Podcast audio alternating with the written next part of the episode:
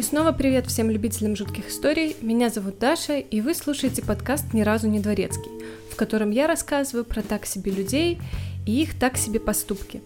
В сегодняшнем выпуске мы с вами поговорим про самого обаятельного, привлекательного и милого серийного убийцу, похитителя, некрофила и просто интересного персонажа Теда Банди.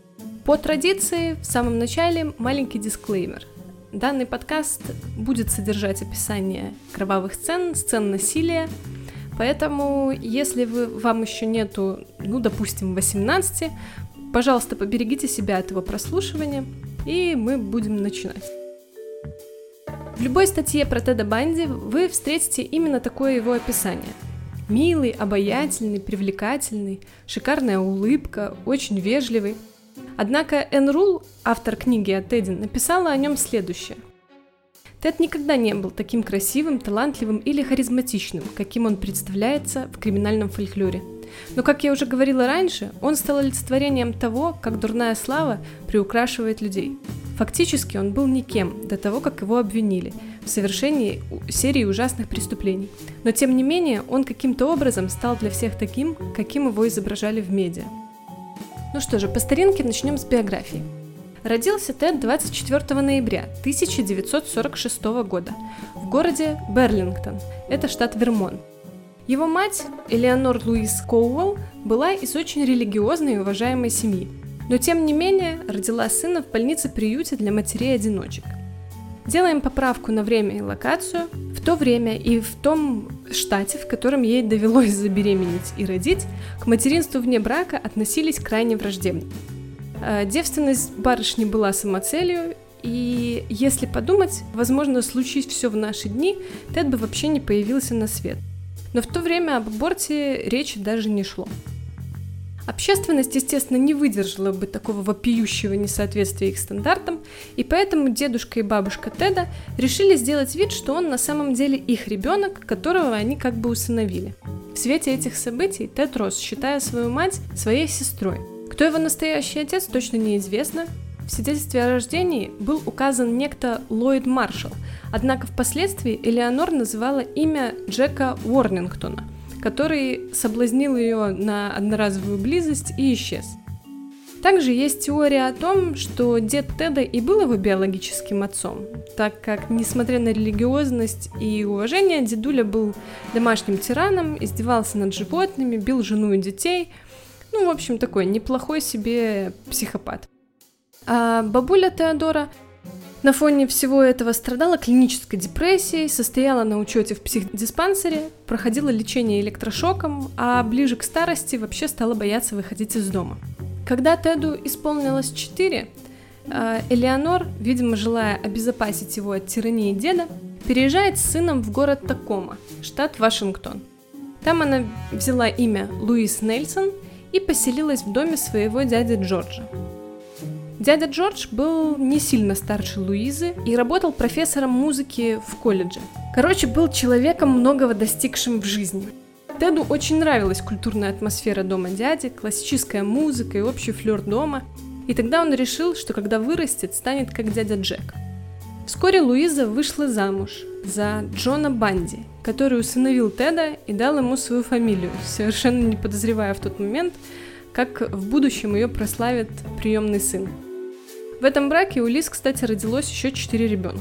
Маленький Тед э, изначально не понимал, почему он должен был уехать со своей сестрой из дома, который он так любил, и считать какого-то левого дядьку своим отчимом. Тед так никогда и не признал Джона своим отцом. Он очень скучал по деду, которого всегда считал своим настоящим папой. И несмотря на все, что тот вытворял, до конца жизни Тед отзывался о нем с теплом и даже неким восхищением. В школе Тед учился в принципе хорошо, был довольно тихим, замкнутым ребенком, и не считая неспособностью управлять приступами гнева, никаких проблем ни учителям, ни одноклассникам он не доставлял. Отношения со сверстниками он старался не выстраивать, и позже объяснял это так. «Я не знаю, что заставляет людей искать друзей. Я не знаю, что влечет людей друг к другу. Мне не знакомы основанные на лжи социальные взаимоотношения. Еще в этом возрасте у Теда стали проявляться замашки клиптомана. Мальчик очень стремился к красивой жизни и часто тащил родителей к самым дорогим полкам в магазинах. Все это семье было, естественно, не по карману, и Теодор начинает совершать мелкие кражи, так как абсолютно не понимает, почему он не может обладать тем, чего хочет. По окончании школы Тед поступает в местный университет, в Пьюджет Саунд, но спустя год бросает учебу и переводится в Вашингтонский университет, где начинает изучать китайский. Тут в 1967 году во время учебы Тед начинает встречаться со своей однокурсницей Стефани Брукс. У нее было еще три псевдонима, поэтому можно встретить и упоминание других ее имен. Девушка была из очень богатой семьи, гораздо выше Теда по статусу. Но этот факт его не сильно смущал, по его собственным словам. Плюс, благодаря Стефани, у него появился реальный шанс подняться по социальной лестнице, о чем он так сильно мечтал. Приблизительно в это же время Тед э, приобрел машину, желтый Volkswagen Жук 58 года, за 400 долларов. Я видела тот Volkswagen, ну, он такой, не то чтобы ярко-желтый, скорее бежевый, хотя, может, время взял, взяло свое. В общем, нежно-желтый Volkswagen, назовем его так. Кстати, сейчас этот Volkswagen хранится в музее э, преступлений в Вашингтоне. Так вот, примерно через год отношений Стефани бросает Теда и уезжает к родителям в Калифорнию. Все-таки соци... различия в социальном статусе стали настолько серьезными, что девушка решила уйти. Она перестала отвечать на его письма и полностью исчезла из его жизни. И позже Тед говорил следующее. Конец того лета стал для меня черной дырой. Это был настоящий кошмар. И в 68 году он бросает учебу и начинает подрабатывать то тут, то там, где подвернется. Тогда же он э, решает попробовать свои силы в политике. Будучи крайне прямолинейным республиканцем, таким в стиле Ричарда Никсона, Тед устроился работать в штаб Дэна Эванса, губернатора Сиэтла – Тед был молодым, перспективным, принимал активное участие в предвыборной кампании, но его настоящим интересом было то, как политики формируют свой образ такой в глазах общественности. Его коллега и друг позже в интервью говорил следующее. Когда я впервые встретил Теда, он работал на республиканскую партию. Он был очень милым человеком, таким парнем, за которого хочется выдать сестру.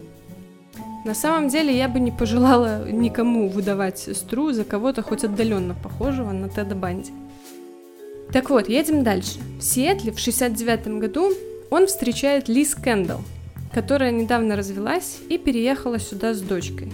У нее, кстати, тоже были другие псевдонимы, и в разных источниках ее зовут по-разному. Лиз быстро влюбляется в Теда. Ее дочери он тоже очень нравится, и Окружение стало воспринимать их как такую счастливую семью. С Лис они пробудут вместе 7 лет, кстати. В 1970 году Тед поступает в университет Вашингтона на психологию, а уже в 1972 году получает диплом психолога, но так и не может определиться со своей профессиональной сферой. Сначала он устроился на работу в Центр помощи жертвам насилия. Там он отвечал на телефонные звонки горячей линии, в его обязанности было отговаривать потенциальных самоубийц от фатальных решений. И что особенно иронично, он даже помогал э, составить памятку для работы с пострадавшими от насилия женщинами, которую э, стали использовать все работники компании. Примерно тогда же он решает получить второе высшее образование по юридической специальности. Но летом 1973 года он получил результаты вступительных испытаний, которые были, ну, весьма посредственны. Тед понял, что его не примут ни в один престижный университет, и это был такой прям сильный удар по его самолюбию.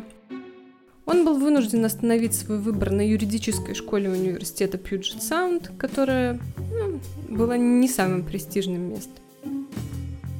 Психологи, которые работают с серийными убийцами, обычно считают, что перед тем, как им срывает кукуху, ну, не психологам, а убийцам, а, у таких персонажей всегда имеет место быть какой-то триггер.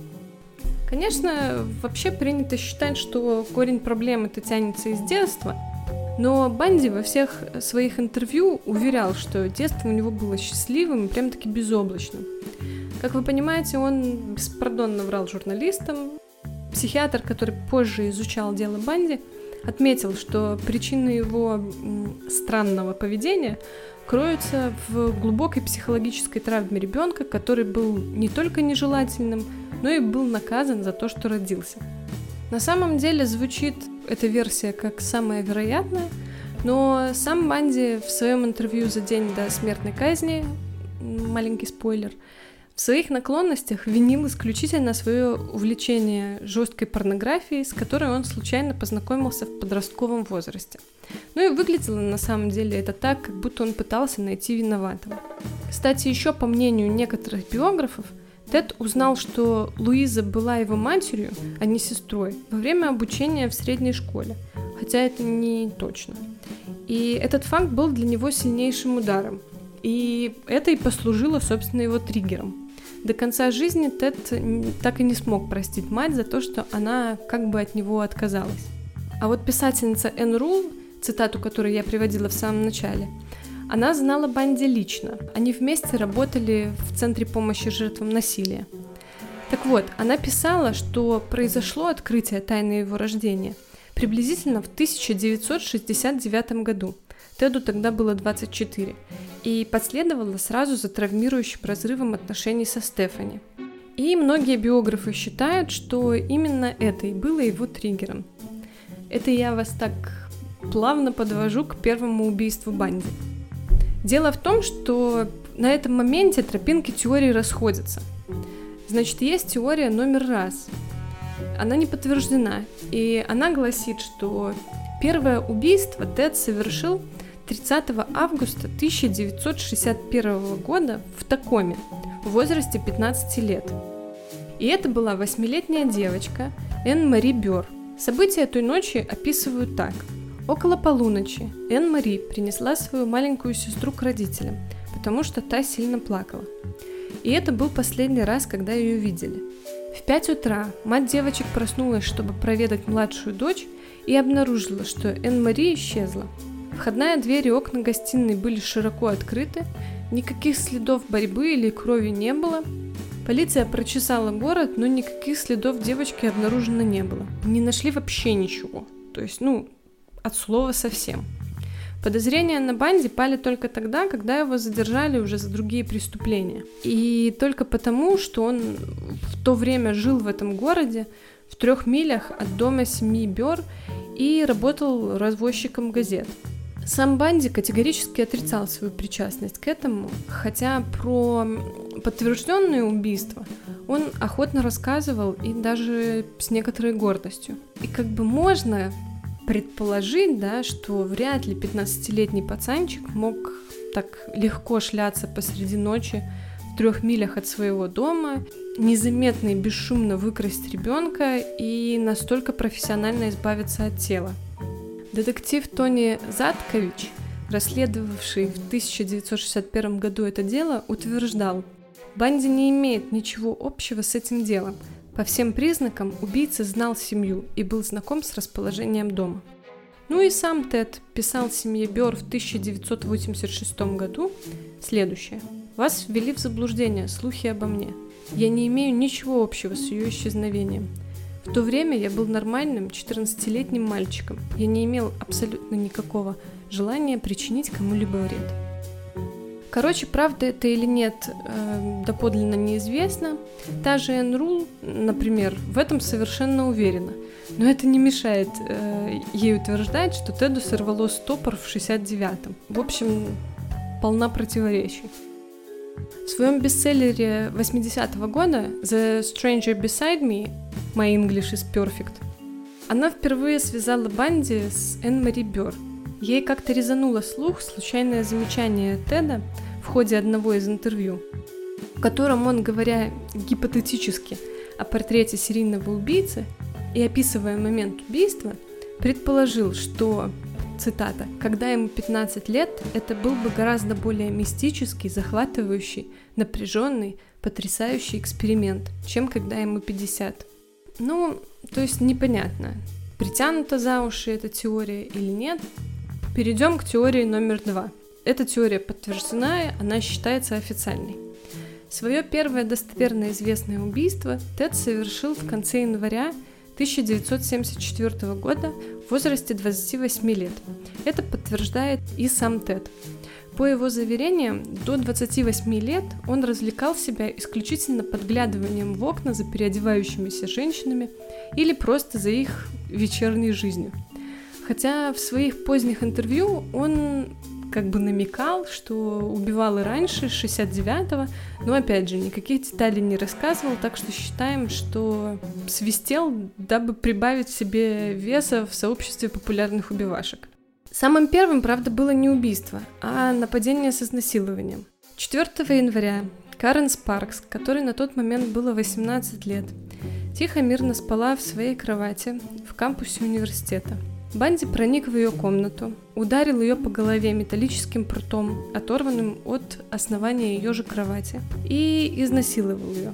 По некоторым данным медицинским расширителям, по другим этим самым прутом от кровати.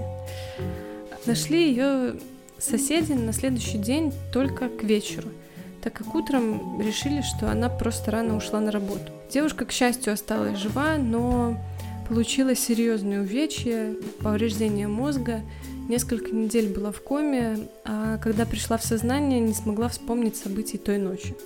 Следующей жертвой Банди стала Линда Н. Хилли. Ей на тот момент был 21 год. В ночь с 31 января на 1 февраля Тед проник в дом, который она снимала с четырьмя своими подругами, заткнул ей рот кляпом, связал, ударил по голове, раздел и совершил, как он рассказывал потом своему адвокату, э, some sort of a sexual activity, то есть какую-то сексуальную активность. Надел на голову наволочку, обмотал тело простыней и ушел с ним. Также он прихватил ее рюкзак, рубашку, джинсы и обувь. И, несмотря на тонкие стены, соседи не слышали вообще ничего. Никто бы, кстати, так и не связал этих два происшествия, если бы не анонимный звонок в полицию – Звонивший сказал одну только фразу. В этих двух преступлениях виноват один лишь человек. Полицейские, кстати, сразу не придали значения этому звонку. И тут у Банди пошла серия. Раз в месяц стали пропадать студентки, все одного типажа. Молодые, красивые, стройные девушки с каштановыми или русыми длинными волосами. Однако сам Банди утверждал, что все они были разные, и все эти роскоз... росказни про его тип жертвы полный бред. Ну, бред или нет, а похожи они на самом деле. Если посмотреть на их фотки, то выглядят они как девушки одного типажа. Следующей его жертвой была 19-летняя Дона Мэнсон. Она исчезла 12 марта 1974 года. Вечером девушка отправилась на джазовый концерт, но так и не дошла до него. И вот 17 апреля следующий инцидент – Сьюзан Ренкард пропала в 120 километрах от Сиэтла. Сьюзан отличалась, кстати, от других пропавших девушек тем, что была блондинкой с длинными волосами и голубыми глазами. Сьюзан пошла в университетскую библиотеку и так и не вернулась. Одна из ее сокурсниц рассказывала, что возле библиотеки видела молодого мужчину с загипсованной рукой, который выронил книги и попросил проходящую мимо девушку помочь донести их в его машину. Желтый Volkswagen Жук. Девушка, кстати, запомнила это только потому, что в машине не было переднего пассажирского сидения, и ей это показалось очень странным. Далее, 6 мая пропала 20-летняя Роберта Паркс, студентка университета штата Орегон в Карвалисе. Это в 420 километрах от Сиэтла. Банди подсел к ней в кофейне, и после непродолжительного разговора он пригласил ее в ресторан в получасе езды. Она согласилась поехать с ним – ну, а что? Хороший мужик, надо брать. Следующей была Бренда Болл, 22 года. Она исчезла ночью 1 июня в пригороде Сиэтла. Последний раз ее видели в 2 часа ночи около кафе, разговаривающей с мужчиной-шатеном с загипсованной рукой. Далее, 11 июня в час ночи пропадает 18-летняя Джорджина Хокинс. Она шла по кампусу от общежития своего парня к своему общежитию – эта дорога составляла всего 400 метров. Здесь же видели мужчину на костылях, который просил девушек помочь ему донести чемодан в его машину. Как вы поняли, тут у Банди выработался уже характерный почерк. Он использовал имитацию гипса, а потом на глазах у девушек пытался неуклюже погрузить в машину крупногабаритный предмет. Однако, как только девушка принималась помогать ему, а вокруг не было свидетелей, Банди оглушал ее или гаечным ключом, или ломом, увозил подальше в лес, где насиловал и убивал. Но полиции на этом этапе об этом еще неизвестно. Тела некоторых девушек, кстати, нашли только спустя 13 месяцев после убийств. 1 марта 1975 года туристы на горе Тейлор наткнулись на череп. И место это оказалось своего рода свалкой не только для Линды Хилли, но и Сьюзен Ренкард, Кэти Паркс и Бренды Болл.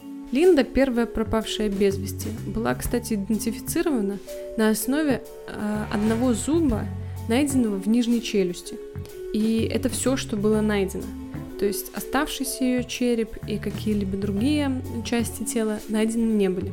Банди расчленял некоторые тела, обычно забирал голову, а утилизацию остатков он доверял насекомым и диким животным. И вот мы с вами плавно подошли к кульминации первой серии Теда.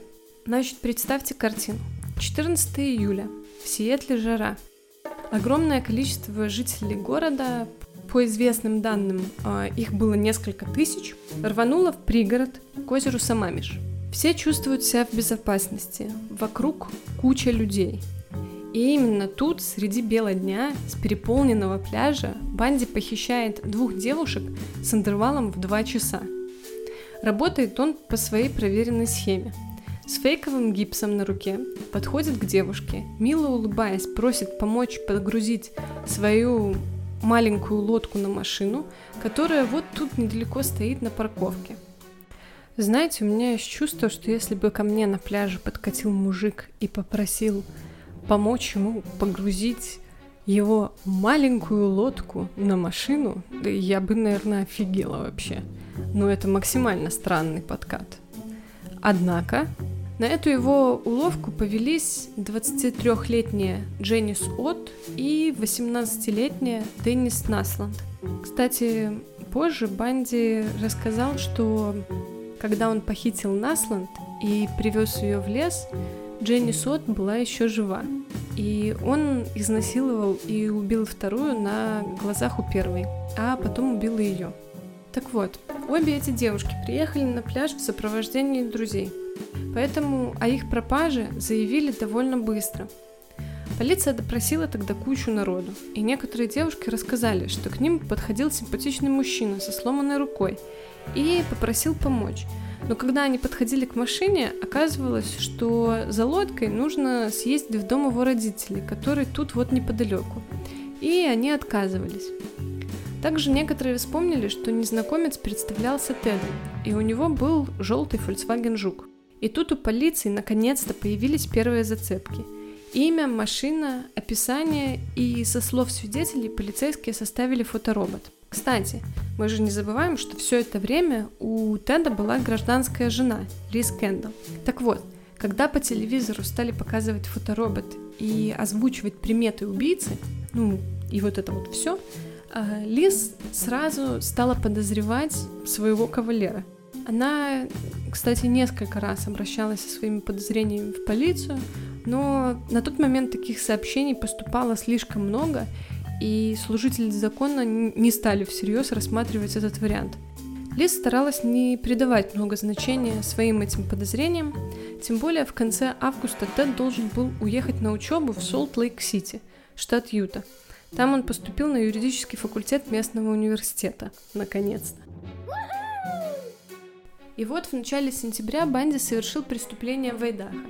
Видимо, по дороге из Сиэтла в Солт-Лейк-Сити ему попалась автостопщица. Он говорил, что изнасиловал и задушил ее.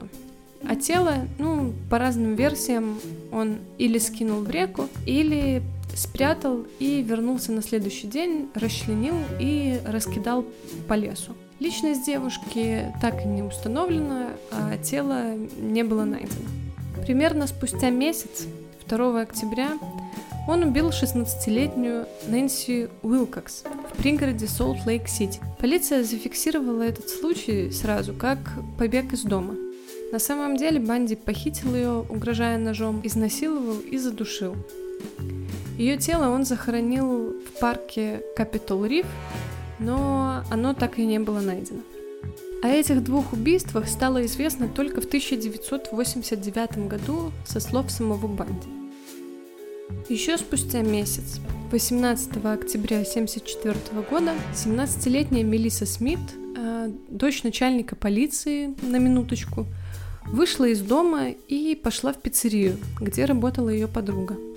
Девушка была крайне осторожной. Папа держал ее в курсе криминальной обстановки, но, однако, из пиццерии домой она не дошла.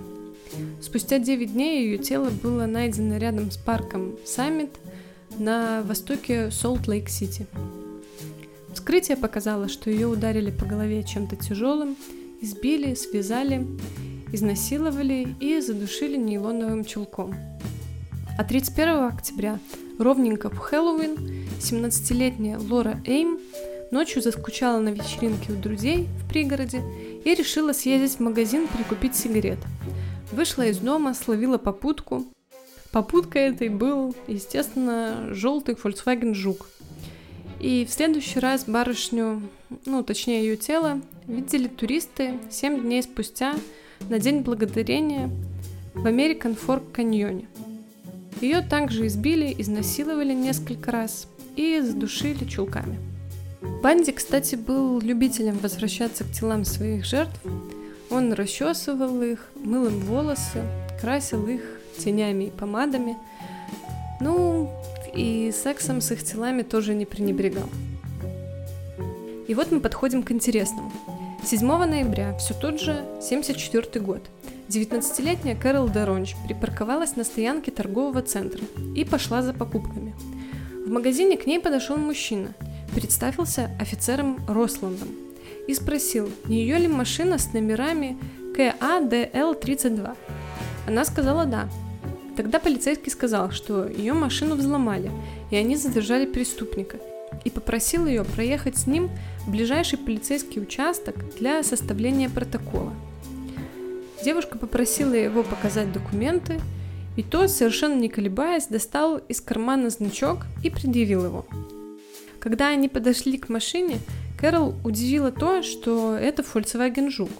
Но она подумала, что мало ли, ну, полицейский не на службе или под прикрытием приехал в магазин, случайно напоролся на преступника – она садится в машину и вскоре понимает, что не стоило этого делать, и что сейчас ее, походу, будут убивать. Значит, сейчас руководство к действию от Кэрол Деронч.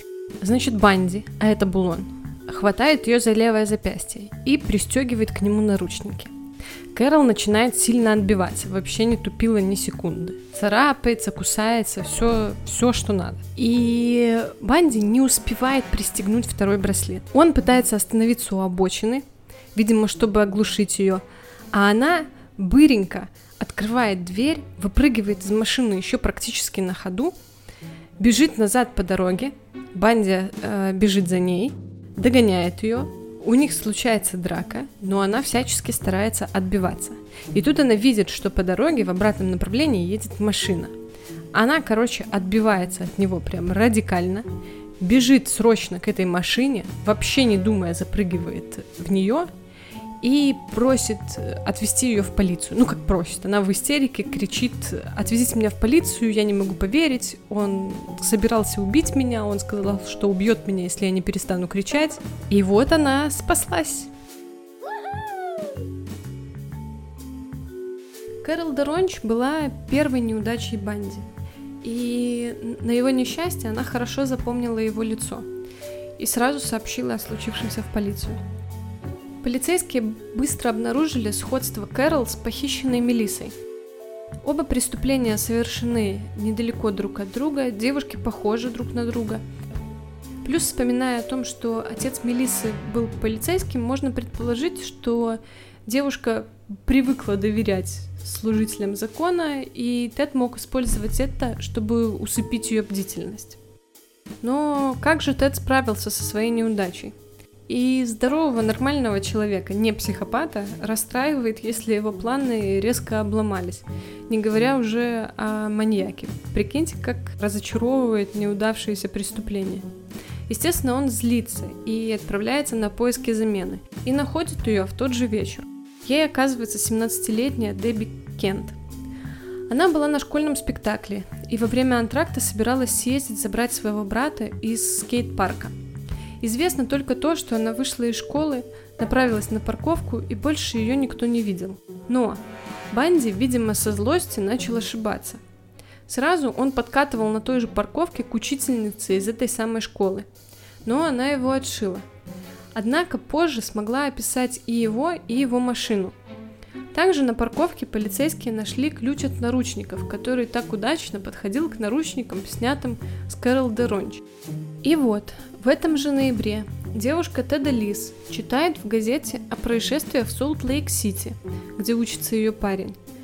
Читает описание преступника, и в душу к ней снова лезут подозрения. Она во второй раз звонит в полицию и сообщает им все, что ей известно.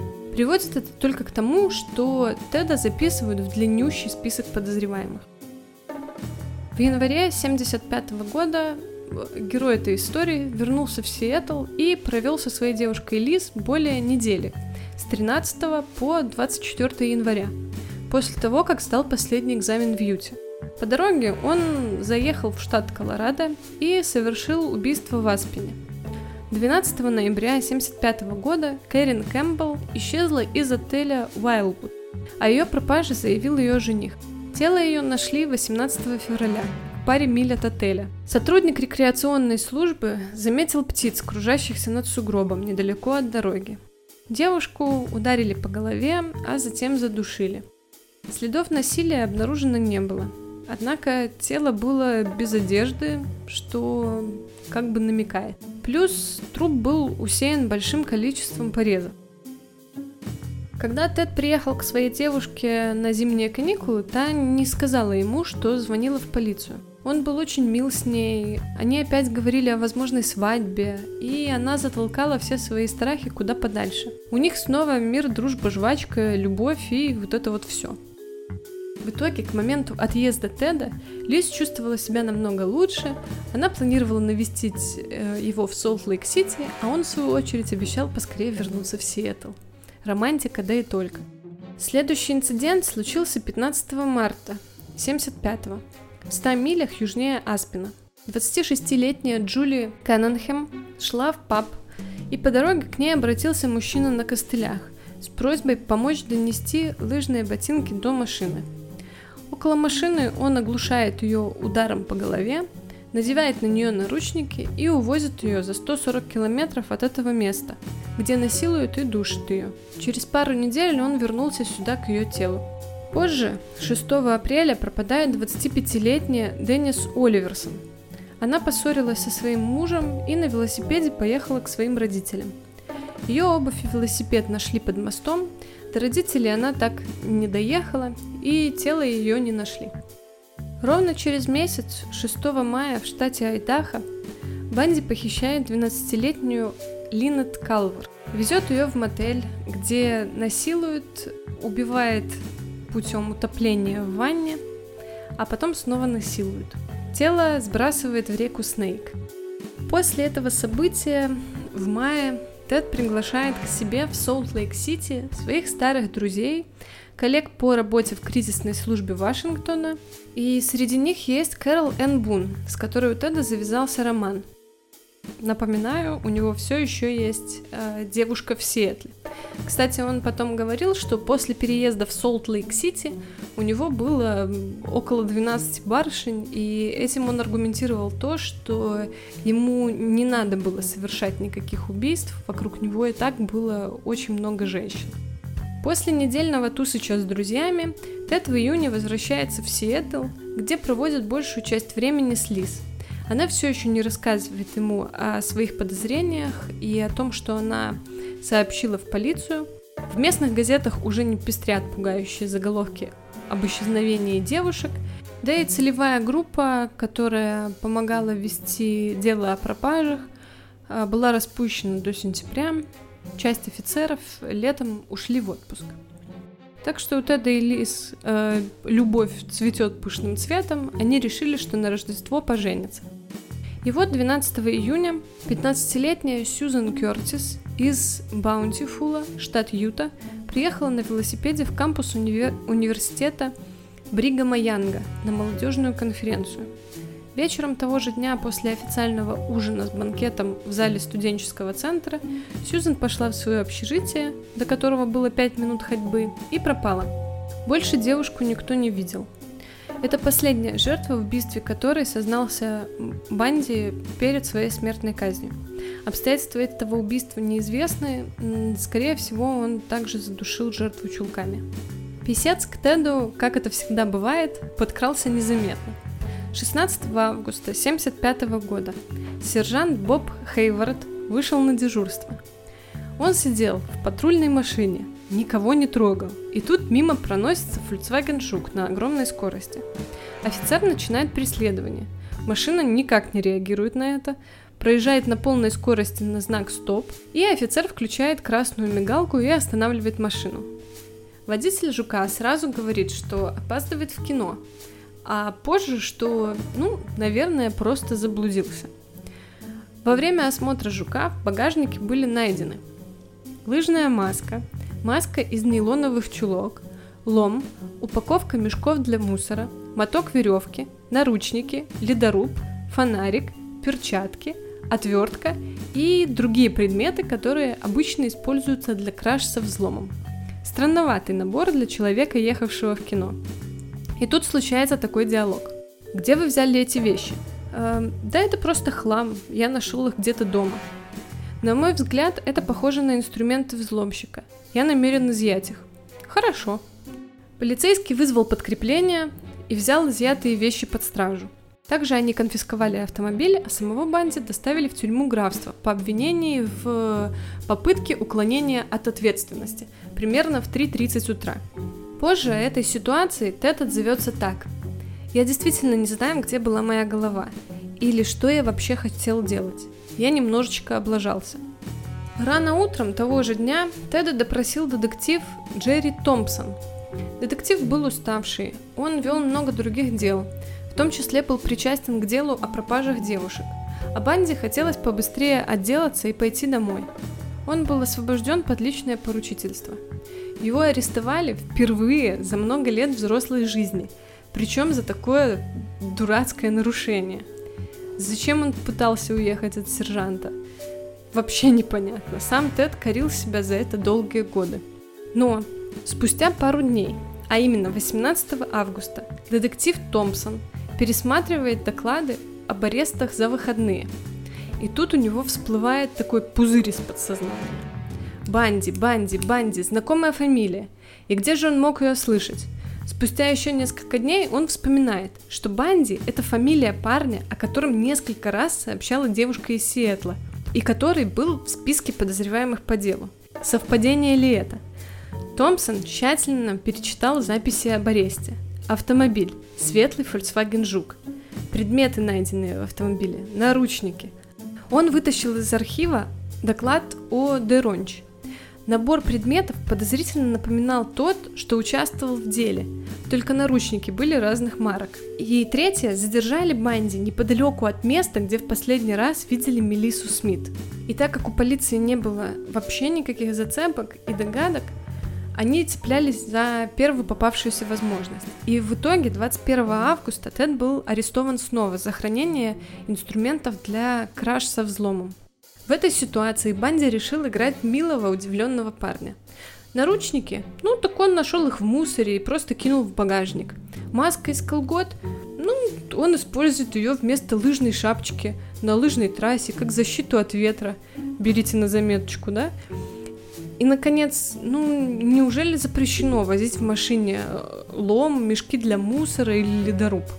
Полиция дважды обыскала квартиру Теда, но ничего подозрительного, кроме карты местности, где была убита одна из девушек, не нашла. Фото Банди показали нескольким свидетелям. Учительнице, которую он подкатывал перед похищением 17-летней Дебби Кент, и Кэрол Деронч. Учительница сразу опознала Теда, а вот Кэрол по фото не смогла опознать Банди. За Тедом устанавливают ежедневный надзор течение сентября 1975 года. Следят за всеми его передвижениями, за расходами по кредиткам. Детективы даже связываются с его на тот момент невестой. Полиция плотно допрашивала э, Лиз Клэпфор, Девушка сильно переживала и рассказывала, что находила вещи, присутствие в доме которых было странным. Но когда спрашивала у Банди, он всегда находил простое логичное объяснение. Но вот э, про женскую одежду, например, бюстгальтер большого размера или наоборот, одежду для подростков, для подростков девочек, она не спрашивала ни разу, так как стеснялась. Стеснялась, понимаете? На вопрос о ее подозрениях относительно Теда Лиз ответила, что не уверена и надеется, что они найдут кого-то, кто окажется убийцей. Также девушка рассказала про некоторые странности в их личной жизни. Например, про то, что Тед в какой-то момент прочитал о прелестях БДСМ, видимо, первое издание 50 оттенков серого, и решил, что это именно то, что им нужно – Например, она рассказывала, что дважды дала привязать себя к кровати четырьмя нейлоновыми, это важно, да, э, чулками. И ей это не понравилось. Но она согласилась ради большой любви. И когда на третий раз Тед, ко всему прочему, начал душить ее, привязанную, во время секса, она запаниковала. Но Тед сказал, что никогда бы не сделал ей ничего плохого, а она, в свою очередь, все равно видела, как он был недоволен прерванным процессом. Также детективы выяснили, что Банди не был вместе с Клэпфор в те ночи, когда пропадали девушки. И кроме всего прочего, в его машине нашли волос Кэрин Кэмпбелл, изрезанный труп которой был выброшен недалеко от Аспина. Все время, пока шло следствие, Банди был абсолютно невозмутим и спокоен. Занервничал он только тогда, когда ему сообщили о том, что будет проведено следственное опознание, на которое пригласят Кэрол Деронч. Однако ему удалось взять себя в руки, и к моменту опознания Банди решил подготовиться основательно. Он за несколько недель сильно похудел, и когда его доставили в участок, его внешность отличалась кардинальным образом – очень худой, одетый в несвойственную для него одежду. Он постригся, сделал другой пробор и тщательно побрился. Но, несмотря на все его усилия, 2 октября 1975 года Кэрол Деронч опознала в нем того самого полицейского. В своем интервью она сказала, что несмотря на совершенно другой внешний вид, глаза и их выражения были неизменными. И того же 2 октября 1975 Тед Банди был арестован в Солт-Лейк-Сити по обвинению в похищении людей с отягощающими обстоятельствами. Тед выходит под залог, но за ним продолжают следить. Никто из друзей и коллег Теда не верил, что он как-то связан с этими жуткими преступлениями. Они все время заявляли полиции, что Банди не может быть причастен к этому. Прихожане церкви, которую посещал Тед, также отзывались о нем крайне лестно и утверждали, что Тед никогда бы так не поступил, как истинный христианин. Пока ожидается суд, полицейские трех штатов, в которых были совершены убийства, собираются вместе и обсуждают всю информацию, что у них имеется. Они подозревают Банди, но им нужны очень серьезные улики. 23 февраля 1976 года начался судебный процесс по делу похищения Деронч. Банди настоял на своем праве предстать перед судом присяжных – и до последнего был убежден, что сможет очаровать жюри и выйдет на свободу. Однако улики все-таки оказались достаточно вескими, и 1 мая судья приговорил Банди к 15 годам заключения в тюрьме штата Юта. Через месяц власти Юты предъявили ему обвинение в убийстве Кэрин Кэмпбелл. Параллельно с этим следователи из штата Колорадо все-таки нашли улики, подтверждающие связь Банди с убийствами, произошедшими в их штате – они попросили власти Юты об экстрадиции и получили разрешение. В Колорадо Теда обвиняли в убийстве первой степени, которое наказывается смертной казнью. Банди, как ни странно, не стал оспаривать решение о экстрадиции. Когда журналисты задали его адвокату вопрос о том, почему его подзащитный согласился ехать в Колорадо, он ответил. Он уверен в победе, уверен, что он может поехать туда и выиграть суд. И вот 7 июня 1976 года Теда Банди перевезли из тюрьмы штата Юта в суд округа Питкин, Колорадо, для проведения предварительного слушания. Тед, несмотря на все аргументы адвоката, решил сам представлять свои интересы. По этой причине к суду он предстал без наручников и не в кандалах. Во время перерыва Банди просит посетить библиотеку при суде, чтобы провести некоторые исследования по своему делу. Несмотря на то, что его сопровождал полицейский, ему таки удалось открыть окно и сбежать, спрыгнув со второго этажа. Кстати, здание-то это было такое прям, не маленькое. Э, если я не ошибаюсь, он спрыгнул с высоты 9 метров. Банди скрывался в горах 6 дней, а на седьмой он изнеможденный вернулся в город, где его и схватила полиция. И вернулся он только потому, что в горах очень сильно испортилась погода. За несколько дней в бегах он потерял 11 килограмм веса.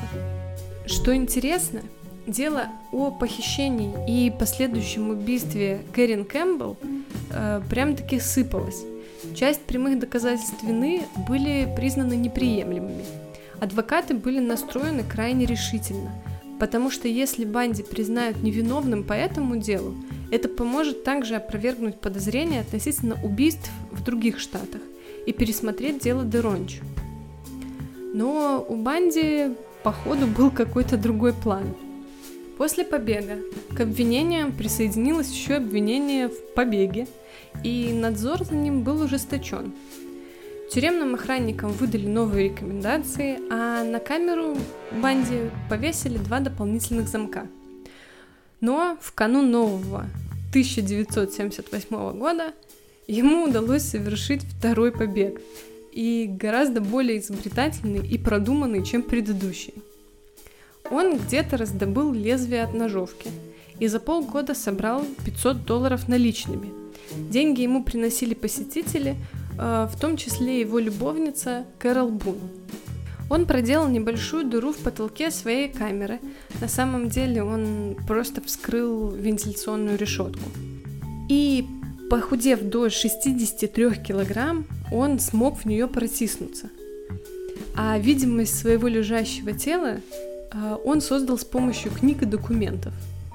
Потом он по перекрытиям пробрался до квартиры одного из тюремщиков – где переоделся в его униформу и гордо вышел через парадный вход.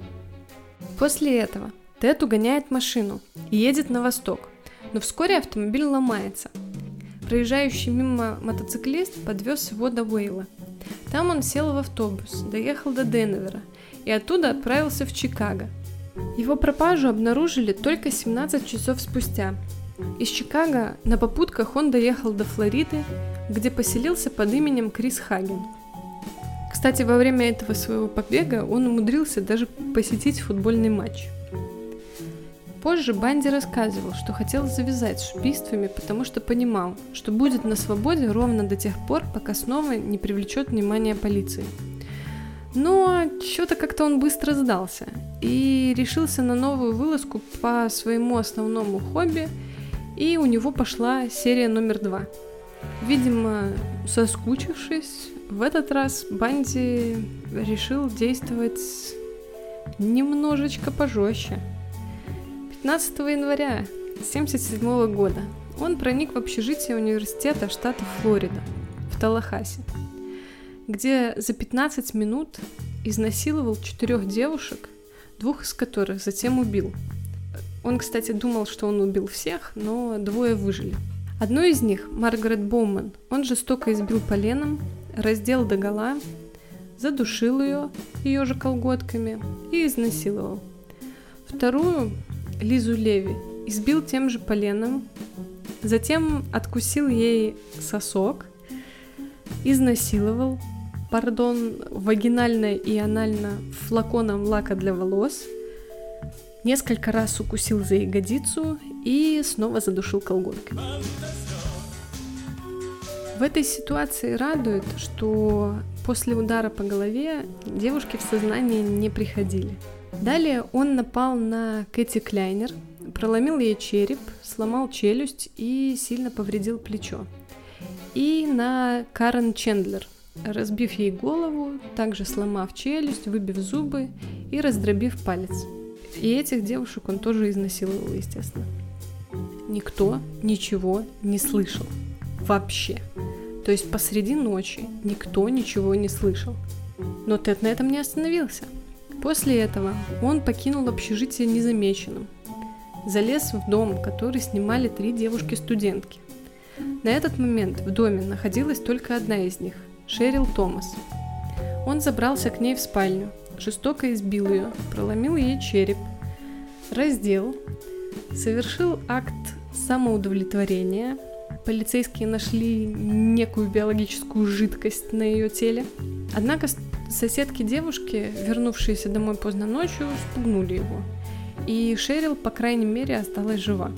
Через почти месяц, 9 февраля, он совершил свое последнее убийство.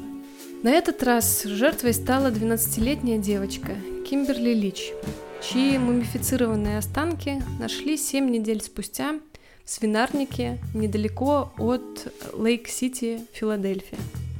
Из-за сильных финансовых проблем 12 февраля Банди решил вернуться в Талахаси. И тут случилось невероятное. Банди едет на угнанной машине. Кстати, знаете, какую машину он угнал? Желтый Volkswagen Жук. И его останавливает офицер полиции, потому что помнит, что машина такой марки и цвета числится в угоне. Остановил просто для проверки. И после этой проверки офицер понимает, что это именно угнанная машина и пытается его арестовать. Банди оказывает сопротивление, пытается бежать, но полисман был настойчивый и все-таки задержал Теда. И в этот момент полицейский даже не подозревает, что он повязал одного из самых опасных и разыскиваемых маньяков в Америке.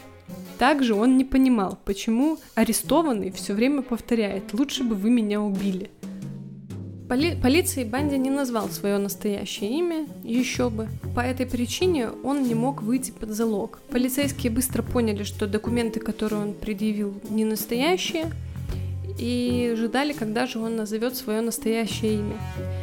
Через какое-то время все-таки они узнали, кого же они задержали, и вскоре Банди предстал перед судом штата Флориды по обвинению в убийствах в общежитии. На этом этапе Тед продолжает заявлять о своей невиновности. Суд над Тедом Банди во Флориде проходил 1 июня и стал одним из самых громких событий 1979 года – Впервые в истории судебный процесс транслировали по телевидению всех штатов Америки и освещали журналисты девяти других стран. У Банди было пять адвокатов, которые рекомендовали ему признать вину и пойти на сделку. 75 лет заключения вместо смертной казни. Поначалу он согласился, но потом в самом зале суда заявил, что будет представлять себя сам и аргументировал это тем, что его не может защищать тот, кто не верит в его невиновность. Он все еще был уверен, что ему повезет и его оправдают. У обвинения были свидетели, которые видели его во дворе общежития, а также след укуса на теле Лизы Леви. И приглашенный эксперт заявил, что след укуса совпал со слепком зубов Банди. Суд Флориды признал Теда виновным и приговорил к смертной казни. Следующее судебное заседание состоялось спустя полгода. На нем Банди признали виновным в убийстве Кимберли Лич. Это 12-летняя девочка, которую он убил последней. На этом суде Тед попросил э, выступить в качестве свидетеля своей защиты свою любовницу, Кэрол Энн Бун. Та согласилась. Кэрол описала подсудимого как доброго, сердечного и терпеливого человека. Внезапно Банди перебил ее и спросил, глядя ей в глаза – ты выйдешь за меня замуж? Я правда хочу жениться на тебе. Она согласилась. Ну, конечно, такой завидный кавалер, надо брать. Несмотря на это, в тот же день Банди был вынесен второй смертный приговор. Кстати, через два года Бун родила от Теда дочь. Так как они были женаты, им были разрешены свидания в тюрьме. 10 февраля 1980 года состоялся последний суд по делу Банди, и его в третий раз приговорили к смертной казни. Итак, у Теда на счету было уже три смертных приговора. Многочисленными апелляциями он всячески оттягивал приведение его в исполнение. Вскоре после последнего приговора он согласился дать серию интервью Стивену Мишо и Хью Эйнсворду. О всех событиях он рассказывал в основном в третьем лице, но из этих записей стали известны подробности многих его преступлений. В октябре 1984 года он даже помогал следствию и общался с детективом э, Робертом Кэппелом, также Банди общался с представителями ФБР из поведенческого отдела, которые брали у него интервью для того, чтобы составить портрет серийного убийцы. А еще ходят слухи, что карма таки настигла Банди, и что в тюрьме он подвергся групповому изнасилованию со стороны коллег, так сказать. Но это не подтвержденная информация. Сам Банди, например, ее отрицал. Так вот, что мы имеем? На протяжении 9 лет Теду Банди удалось трижды добиться отсрочки казни.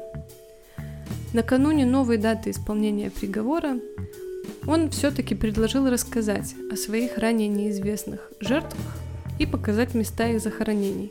Но все уже знатно устали от его манипуляций, и губернатор Флориды Боб Мартинес объявил о том, что больше отсрочек не будет, и 24 января 1989 года в 7.16 утра Теодор Банди был казнен на электрическом стуле.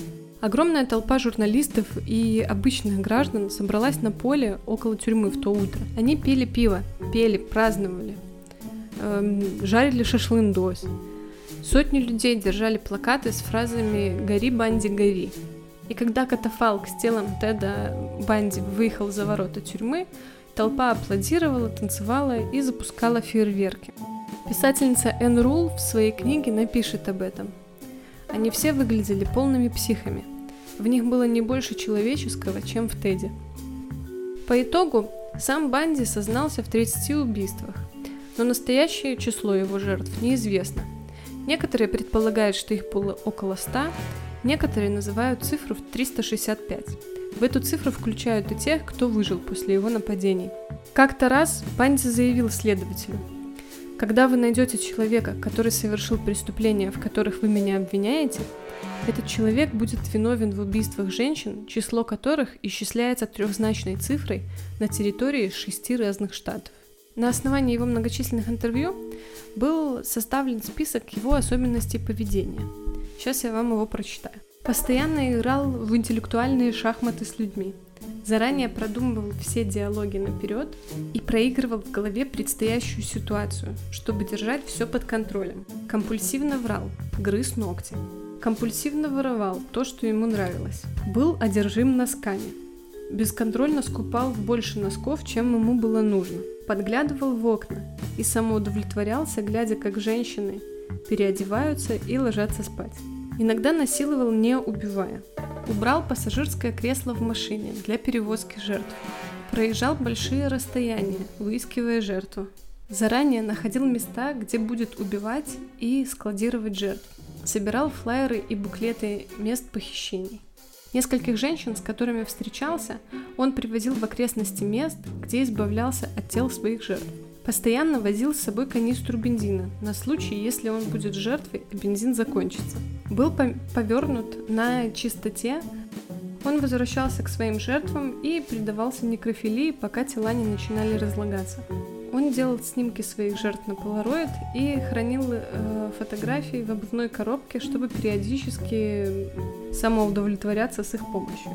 Несколько раз он забирал голову жертв после убийств. А, от всех избавлялся в разных местах. В штате Юта он хранил тела убитых несколько дней, сливал их кровь, потом наносил им макияж, красил ногти или мыл волосы. Вот такой вот приятный персонаж. На самом деле, а, нам всем в какой-то мере повезло, если это можно, конечно, считать везением. Преступления и наказания в банде зацепили эпоху диктофонов, камер, ну и вот этих вот всех благ цивилизации. То есть всем нам доступна роскошь посмотреть, как выглядел, и послушать, как общался один из самых известных серийных убийц в истории. В 2019 году, кстати, Netflix выпустил потрясный сериал. Там всего 4 серии, э, но это документалка, в которой очень подробно рассказана история Банди, есть записи его интервью, различные телерепортажи того времени. Называется «Беседую с убийцей. Записи Теда Банди».